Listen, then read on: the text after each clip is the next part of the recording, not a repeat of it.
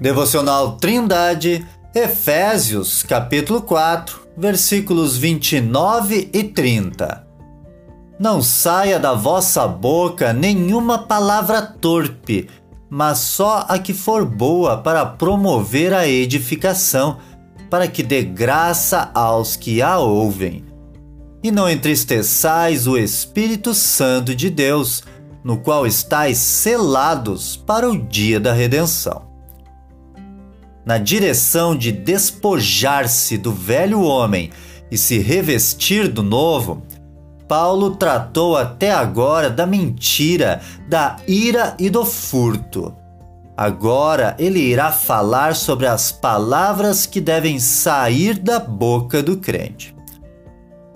O homem ainda não convertido não leva Deus em consideração em suas ações e muito menos nas suas palavras, as quais são recheadas de imoralidades sexuais, xingamentos, maldições e piadas sobre Deus.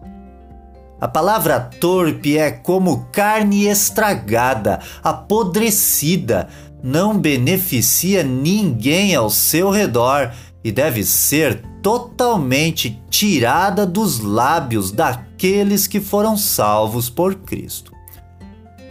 O cristão é alguém que já foi do mundo, já pensou como o mundo pensa e já falou como o mundo fala. Porém, reconheceu a Cristo como seu Salvador e Senhor de sua vida e passou a ser a habitação do Espírito Santo. Assim, na contramão da boca suja, o cristão é alguém chamado à santidade no seu agir, pensar e falar, de acordo com Colossenses, capítulo 3, versículos 7 e 8.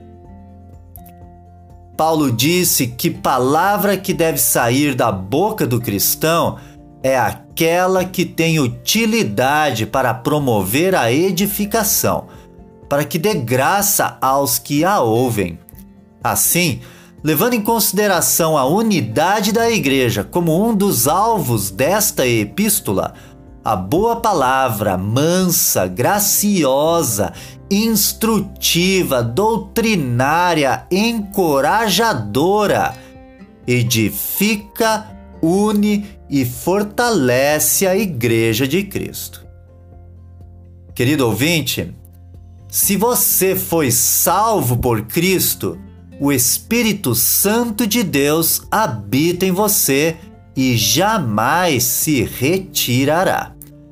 Isto significa que você foi selado para o dia da redenção e que um dia, com toda certeza, ganhará um corpo novo, sem pecado e estará com Deus por toda a eternidade significa que você não irá perder esta salvação jamais, de acordo com o capítulo 1, versículos 13 e 14 desta mesma epístola. Porém, cada vez que você se recusa a mudar de vida e deixar o pecado em tuas ações, pensamentos e palavras, você entristece a pessoa do Espírito Santo que habita em você e que deseja transformá-lo à imagem de Jesus.